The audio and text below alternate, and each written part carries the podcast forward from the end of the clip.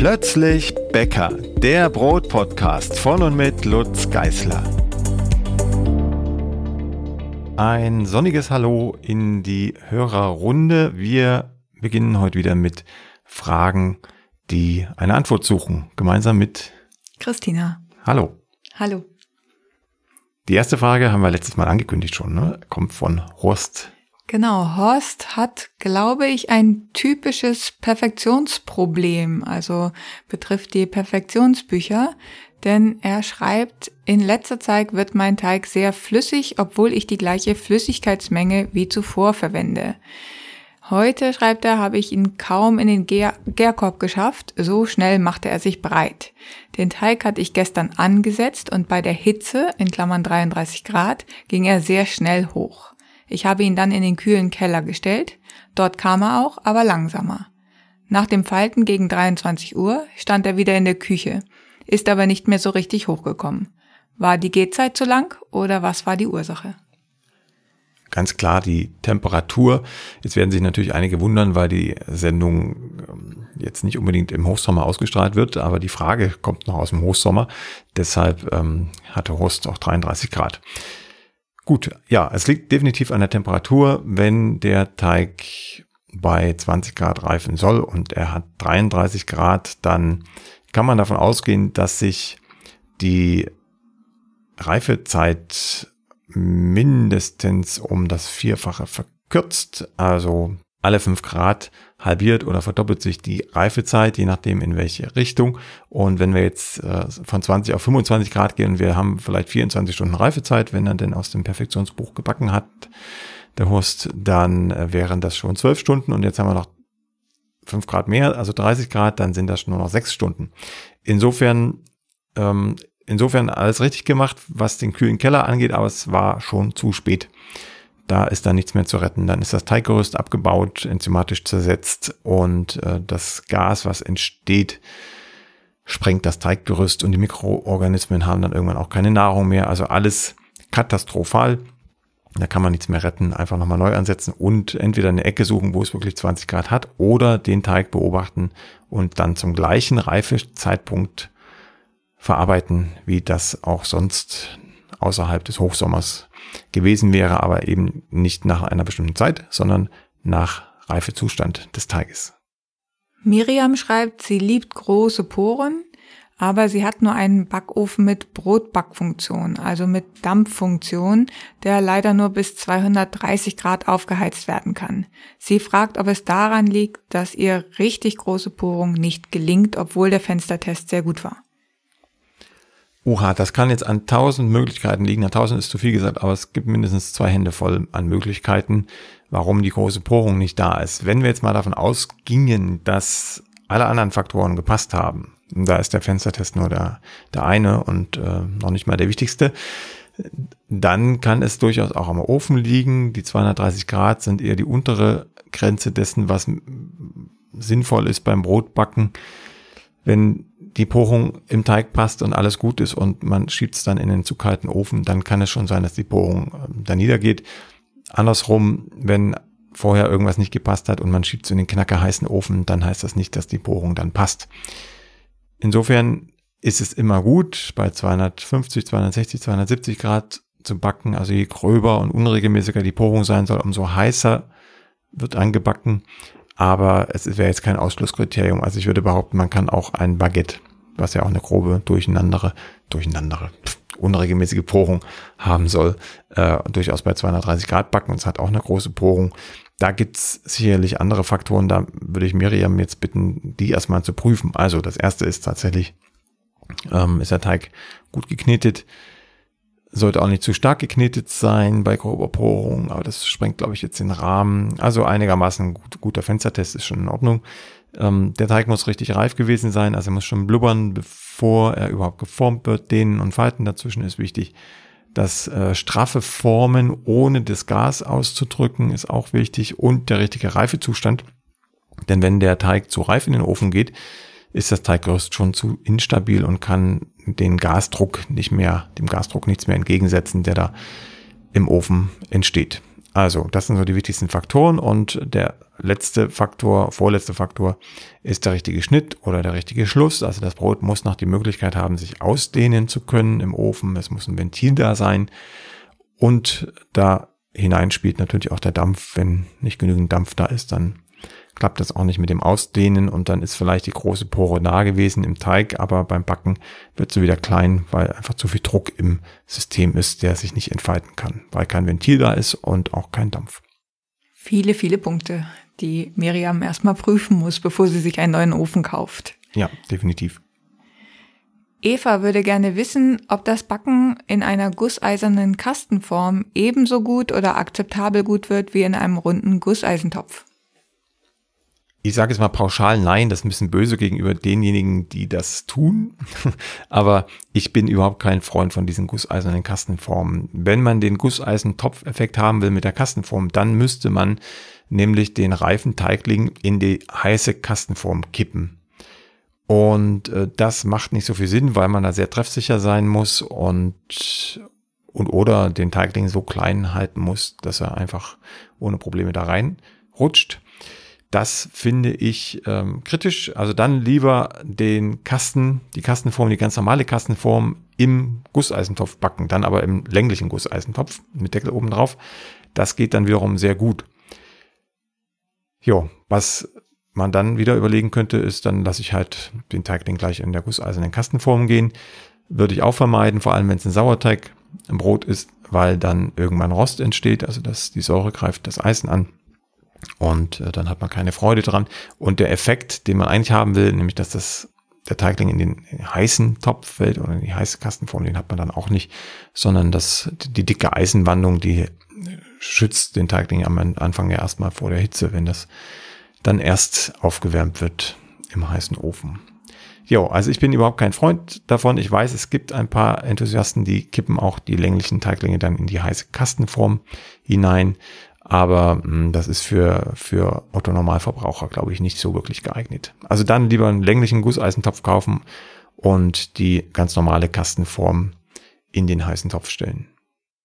Christa schreibt, äh, mein erstes Backergebnis war mir mit der angegebenen Salzmenge zu salzig. Sie möchte jetzt wissen, ob du immer dieselbe Marke Salz verwendest, so dass sie sich darauf einstellen könnte und dann grundsätzlich weniger von ihrem Salz verwenden. Ja, das Salzthema, das geht immer hin und her. Also den einen sind meine Brote zu salzig, den anderen sind sie zu wenig salzig und der Mehrheit passt es dann vielleicht. Ist aber nicht so schlimm, das kann man einstellen, einfach auf den eigenen Geschmack. Also wir sind ja alle mehr oder weniger verdorben, was das Salz angeht. Wenn wir jetzt in anderen Regionen unterwegs wären, die essen viel weniger Salz oder manchmal auch viel mehr Salz. Das ist eine Frage der Konditionierung. Das heißt, ich kann also einfach im Rezept auch äh, statt 2,2% Salz 2% Salz nehmen oder 2,1% oder 1,8%. Das ändert jetzt nicht markant was am Rezept oder am Teigverhalten, aber am Geschmack schon. Der andere Punkt ist, dass man einfach die Salzart ändern kann. Also ich verwende ausschließlich naturbelassenes Salz, also weder mit Jod versetzt, noch mit Fluor versetzt, noch mit Trennmittel ummantelt, sondern einfach Steinsalz aus dem mitteldeutschen Raum. Damit unterstütze ich die Bergleute und die Geologen dort und habe gleichzeitig ein, ein sozusagen altes Meersalz, das deutlich weniger, also überhaupt keine Mikroplastik enthält im Vergleich zu dem Meersalz, das wir heute aus den Meeren fischen. Aber das nur am Rande. Also Christa kann einfach hm, den Salzgehalt an ihren eigenen Geschmack anpassen und auch ihre eigene Salzmarke verwenden und das dann eben so adaptieren, dass es dann rund schmeckt für Christa. Die nächste Frage kommt von Yvonne. Yvonne schreibt, unsere Tochter ist Typ 1 Diabetikerin und ich versuche beim Backen Industriezucker zum, zu vermeiden, um Broteinheiten zu sparen und, und um den Blutzuckerspiegel nicht so hochschnellen zu lassen. Dafür tausche ich Zucker zu 50 Prozent durch Xylit bzw. Erythrit aus und bei Rührteigen, Kuchen und so weiter funktioniert das ganz gut. Nun frage ich mich, ob das auch bei Hefeteigen funktioniert, denn die Hefe braucht ja den echten Zucker oder brauche ich dann einfach mehr Gehzeit, weil der Katalysator fehlt. Zum Beispiel Dresdner Buchteln oder Zimtschnecken würde Yvonne gerne für ihre Tochter backen und sie fragt sich, ob das eben bei diesem süßen Hefeteig funktioniert mit dem Zuckerersatz. Ja, das funktioniert auf jeden Fall. Das äh, ist nämlich ein Thema, das hat mich auch brennend interessiert, weil man immer hört, äh, Xylit im Hefeteig, da passiert dann gar nichts mehr. Die Hefe arbeitet nicht mehr, aber dem ist nicht so. Die arbeitet wohl. Selbst wenn man 100% Xylit nimmt, also das gesamte, den gesamten Zuckeranteil mit Xylit austauscht, geht das. Was man ähm, dann leider nicht hat, ist die Farbgebung. Also die Kruste wird einfach nicht so schnell braun wie mit Zucker. Ansonsten funktioniert das. Die Reifezeit ist länger, das stimmt schon, aber es funktioniert. Da kann ich schon mal alle Bedenken wegnehmen. Man muss sich halt dann an den Teig anpassen, ne? je nachdem, wie lange er dann braucht. Da Yvonne jetzt das Ganze nur zur Hälfte austauscht, sollte das überhaupt kein großes Problem sein, sondern funktionieren. Jo, viel mehr kann ich dazu nicht sagen. Also ich habe es schon erfolgreich ähm, exerziert und deshalb alles gut. Die nächste Frage kommt von Dieter. Der hat das Problem, dass sich auf seinen Teiglingen immer eine trockene Schicht bildet. Und er möchte wissen, ob er das irgendwie umgehen kann oder ob er es einfach ignorieren kann. Na, ignorieren würde ich das nicht, weil eine trockene Teigoberfläche oder Teiglingsoberfläche jetzt in dem Fall heißt immer, dass die Kruste nicht mehr schön glänzt, wenn sie den glänzen soll dass der Teigling nicht richtig aufgehen kann, weil die trockene Schicht ihn daran hindert oder ist zumindest hemmt. Und ähm, ästhetisch betrachtet sieht es dann auch meistens so aus, wenn sie wirklich richtig trocken ist, dass sie dann ähm, wie, so ein, wie so eine trockene Pfütze, also so in, in Tonscherben quasi auseinanderbricht und dann sieht man überall Risse im fertig gebackenen Brot oder oben drauf. Das sieht nicht so schön aus. Verhindern lässt sich das Erstens dadurch, dass man die Teiglinge verkehrt herum lagert, also im Gärkorb liegen die Teiglinge verkehrt herum, im Leinentuch liegen sie auch immer verkehrt herum. Oder wenn man sie richtig rumlagern möchte, das ist bei manchen, ist bei manchen Brötchenteiglingen zum Beispiel der Fall, da ist es sogar Voraussetzung, dass es ähm, effektiv funktioniert, dann sollte da eine Abdeck Haube drüber, eine Abdeckfolie, eine Gärfolie. Unter diesen Begriffen findet man die meistens im Netz. Das ist ein, eine PE-Folie, unter die noch so ein Netz, ein, ein, ja, ist ein Netz, ja, anders kann ich es nicht sagen, so ein Netz genäht ist. Das Netz sorgt dafür, dass die Folie nicht anklebt am Teigling und der Teigling bleibt dann aber schön oberflächenfeucht. Das ist es eigentlich. Also man sollte immer darauf achten, dass die Seite des Gebäcks, die dann beim Backen oben liegt, nicht anhautet, damit es noch schönen Glanz gibt. Hans-Peter hat eine Frage zur Reifezeit bzw. zum Reifezustand des Sauerteigs. Er schreibt, wenn ich richtig lese, ist es am besten, den Sauerteig bei Vollreife zu verarbeiten. Und in manchen Rezepten liest er dann, dass da zum Beispiel steht, Sauerteig nach 18 bis 20 Stunden verarbeiten. Dann ist sein Sauerteig aber längst zusammengefallen.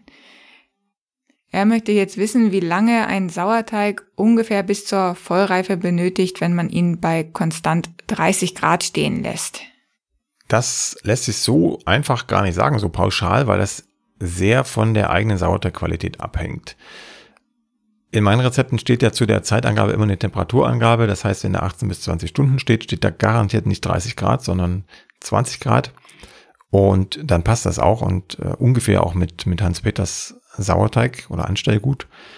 Wenn es jetzt bei 30 Grad reifen lassen möchte, konstant, dann äh, hängt es natürlich auch von der Anstellgutmenge ab. Das habe ich jetzt, habe ich jetzt kein Beispiel parat äh, von Hans-Peter vorgegeben, auch nichts. Aber nehmen wir mal an, die 18 bis 20 Stunden, da sind ungefähr, ähm, das müssen wir überlegen, sind ungefähr 10% Anstellgut drin auf die Mehlmenge im Sauerteig bezogen. Und wenn das jetzt bei 30 Grad reifen sollte statt bei 20 Grad, dann ist das in, naja, in sechs bis acht Stunden schon durch, das ganze Thema. Hans-Peter sollte weniger auf die Zeit achten, sondern eher auf den Teig. Also wenn der Sauerteig gerade am Einfallen ist oder auf Verlangen einfällt, also wenn man das Glas ein bisschen auf, aufdotzt auf den Tisch oder die Schüssel und er fängt an einzufallen, dann ist er perfekt reif, dann sollte er auch weiterverarbeitet werden. Und das kann man ja mal ausprobieren und dann weiß man die Zeit für seinen eigenen Sauerteig auch für die nächsten Male und dann kann man besser planen. Anja fragt, ob sich statt Hefevorteigen oder weichen Sauerteigen auch einen Vorteig aus LM machen kann. Sie möchte wissen, ob das Rezept dann genauso funktioniert und was sie dann beachten muss. Ja, grundsätzlich geht das. Also man kann die Hefevorteige austauschen mit anderen Arten von Vorteigen. Man kann die Sauerteige austauschen mit anderen Arten von Sauerteigen. Wir müssen noch mal kurz die Begriffe klären, weil es hier in der Frage ein bisschen durcheinander geht. Also Vorteige sind immer mit Hefe angesetzt und Sauerteige sind immer mit Milchsäurebakterien und meistens wilden Hefen. Angesetzt kann man nicht sagen, aber äh, versetzt ist vielleicht das bessere Wort. Also es gibt keine Sauerteig-Vorteige im eigentlichen Sinne, so wie das jetzt hier in der Frage formuliert steht. Das nur am Rande. Wenn wir jetzt also einen weichen Sauerteig haben und den gegen einen festen Sauerteig, der LM, der Lievito Madre ist ja ein fester Sauerteig, ähm, ersetzen wollen, dann schauen wir einfach nach der Mehlmenge, die verarbeitet wurde. Wenn also 10% Mehl verarbeitet wurden zu insgesamt 20% Sauerteig, also gleiche Menge Mehl und Wasser, dann nehme ich auch 10% Mehl für den LM und habe dann da aber ja nur 5% Wasser drin. Das heißt insgesamt 15% Sauerteig statt 20. Also wir gehen immer von der Mehlmenge aus und passen dann die Wassermenge an, damit die gleiche Menge Mehl versäuert ist. Und das gleiche machen wir auch bei Vorteigen. Also wenn ich beispielsweise einen Pulisch habe, da sind, machen wir jetzt mal mehr, sind 20% Mehl drin und 20% Wasser und ich will einen Biga draus machen, dann nehme ich trotzdem 20% Mehl, aber nur 10% Wasser. Die Gesamtvorteig- oder Gesamtsauerteigmenge reduziert sich also, wenn wir aus einem Weichen einen festen machen. Die Mehlmenge bleibt konstant. Was die Reifezeiten angeht, kann man sich dann orientieren, ne? je nachdem, was man vorhat. Ähm, der Bieger hat andere Temperaturen und Reifezeiten als, als ein Pulisch, aber das steht alles geschrieben. Wer da nochmal nachgucken will, kann da auch in das Bäckerlatein gucken, also ins Lexikon im Blog oben links auf Lexikon klicken oder bäckerlatein.de. Annette würde auch gerne ein Rezept umbauen und zwar würde sie gerne Weizenmehl durch Emmermehl ersetzen. Heute hat sie ein Weizenbrot gebacken mit dem Emmermehl. Das ist aber nicht wirklich fluffig geworden, sondern eher fest. Jetzt möchte sie wissen, was sie denn anders machen muss. Hm.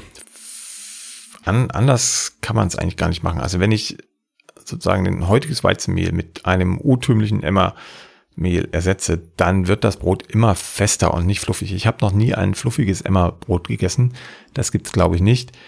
Es sei denn, man nimmt den immer nur anteilig ins Rezept und der Hauptanteil ist dann immer noch das Weizenmehl. Damit muss man einfach leben. Der Emmer hat diese Eigenschaften, er schmeckt toll, aber das Brot ist immer bisschen fester und nicht fluffig. Man kann ein bisschen mit dem Wasser spielen, also man könnte jetzt deutlich mehr Wasser reinbringen, den Teig viel weicher halten oder das Wasser gebunden reinbringen über Brühstücke, Kochstücke, Quellstücke. Das täuscht dann ein bisschen mehr Fluffigkeit vor, weil es einfach feuchter ist und man kann das besser beißen und hat ein schöneres, schöneres Mundgefühl, besseres Kaugefühl. Aber Emma ist Emma und den wird man auch nicht ändern können. Deshalb ist er ja Emma geworden und deshalb wird er auch so eingesetzt. Ähm, ich würde sagen, wenn, wenn Annette das Brot weiterhin fluffig haben will, dann lieber anteilig zusetzen, also zum Beispiel 20, 30 Prozent Emma-Mehl zugeben und den Rest, wie gehabt, mit Weizenmehl verbacken. So, ich hoffe, dass ich den Namen des nächsten Fragers richtig ausspreche. Mabu B ist auf der Suche nach Schwadentechnik mit Qualität. Bisher schreibt er oder sie, das weiß ich jetzt nicht, äh, bisher backe ich immer im Gusseisentopf und das klappt wunderbar. Nun, durch dein tolles Buch Brötchen backen wird es mit dem Topf schwierig und deshalb äh, möchte Mabube deine Meinung wissen zu dem Gerät Monster Schwado. Ja, es geht generell um Beschwaden. Ich habe ja im Buch äh, die Tipps gegeben zum Beschwaden. Es gibt, das muss ich jetzt mal allgemein sagen, für alle, die Bücher kaufen, es gibt immer einen Grundlagenteil und im Grundlagenteil steht eigentlich alles drin zum Zubehör zu den Zutaten, was man braucht, um die Rezepte auch umsetzen zu können. Auch in diesem Buch, im Brötchenbackenbuch, gibt es ein Kapitel zum Thema Beschwaden und da gibt es zwei Methoden. Die eine kennen die einen oder anderen schon aus den Brötchen, äh, aus den aus den Brotbacken in Perfektionbüchern. Da wird zwischen zwei heißen Blechen gebacken. Also das untere Blech wird mit aufgeheizt, das obere Blech wird mit aufgeheizt. Und ähm, zwischen beide Bleche, die wie Muschelschalen aufeinander liegen, schiebt man dann die Brötchen. Das ist sozusagen der Topfeffekt, den man sich dann da imitiert.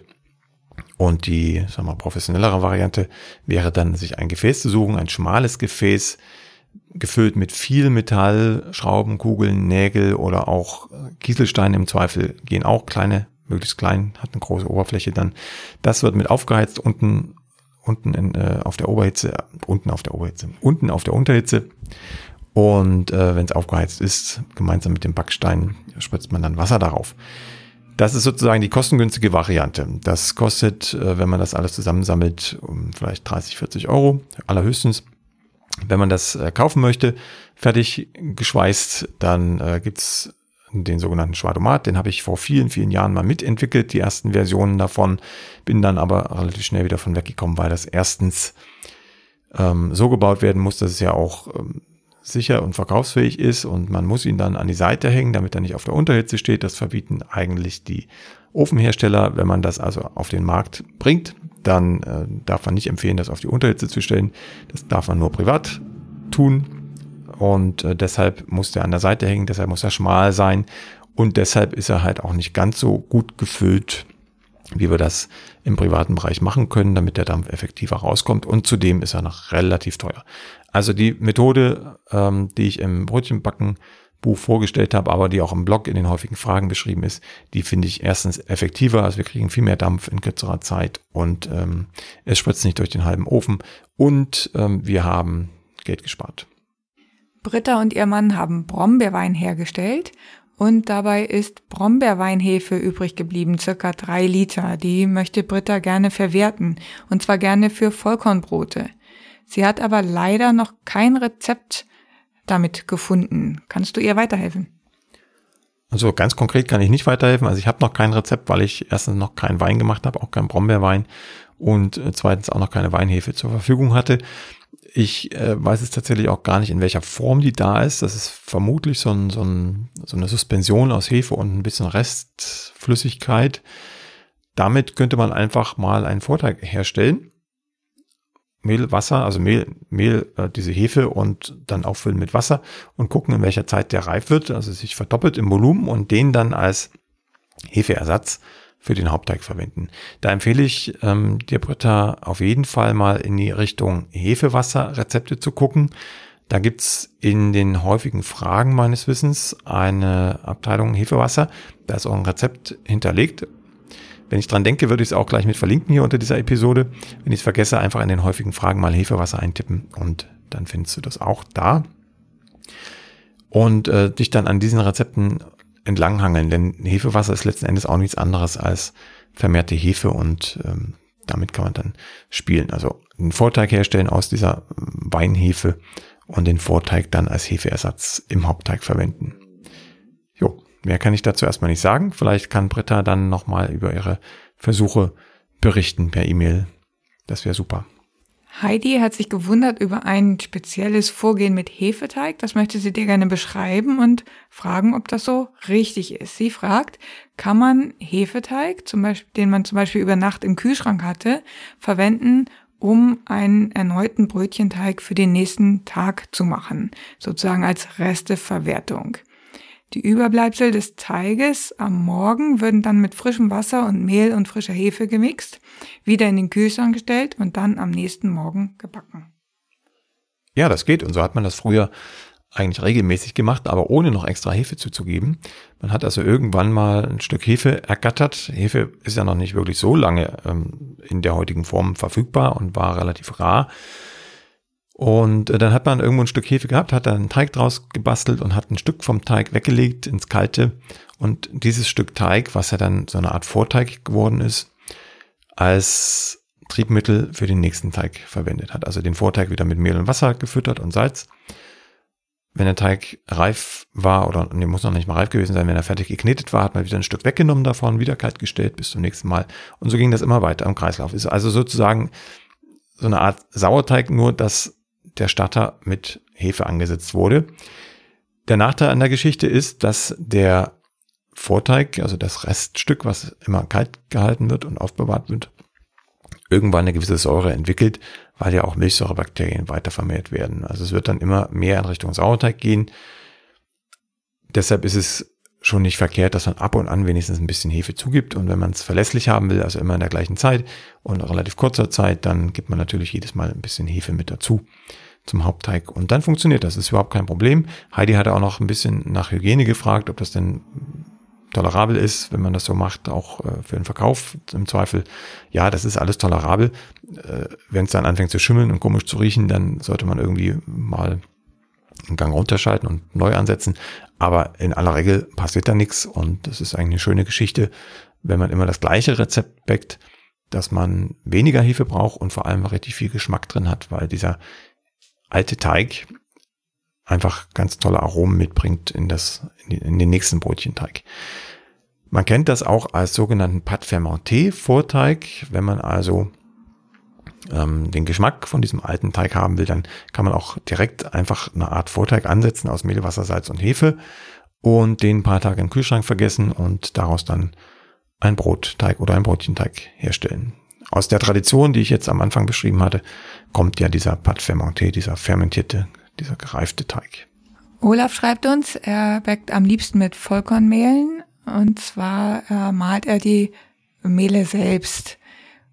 Er nutzt dabei den feinsten Mahlgrad. Reste der Körnerschalen bleiben aber trotzdem erhalten. Das möchte er aber auch so, weil er gerne kräftiges Brot isst, gefällt ihm das und er backt am liebsten mit Roggen. Geschmacklich sind die Brote super, aber sein Problem ist, dass sie äh, in der Regel sehr kompakt sind. Also er meint, obwohl die Teige im Gärkörbchen während der Teigruhe an Volumen deutlich zulegen, fehlt ihnen letztendlich die Luftigkeit.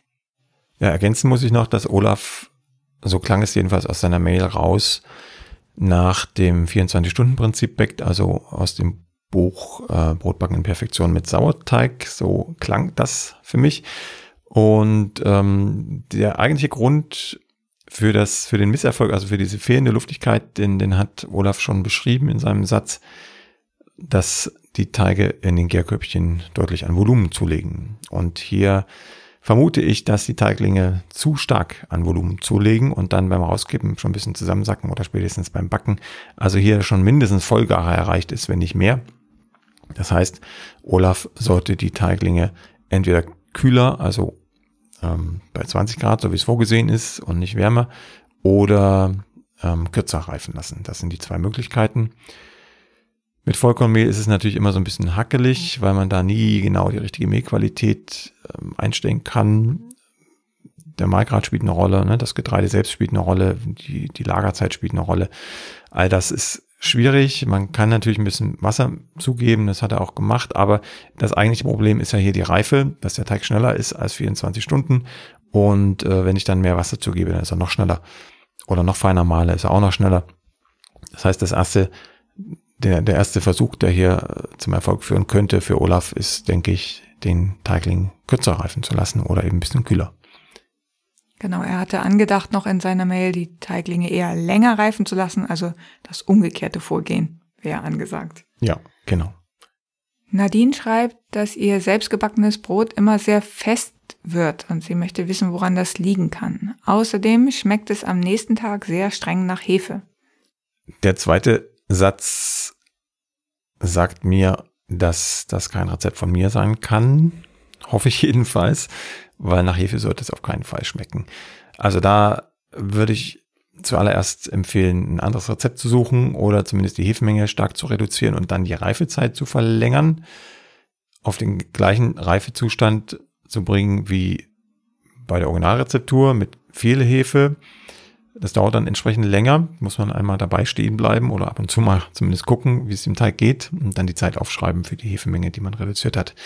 So, der andere Punkt ähm, führt, glaube ich, auch in die gleiche Richtung, dass das ein eher schlechtes Rezept ist, weil ähm, da definitiv Wasser fehlt. Also wenn das Brot zu fest wird, dann ist der Teig auch zu fest. Es muss Wasser rein, der Teig darf kleben. Er, er soll sogar kleben, damit es am Ende ein schönes, saftiges Brot wird.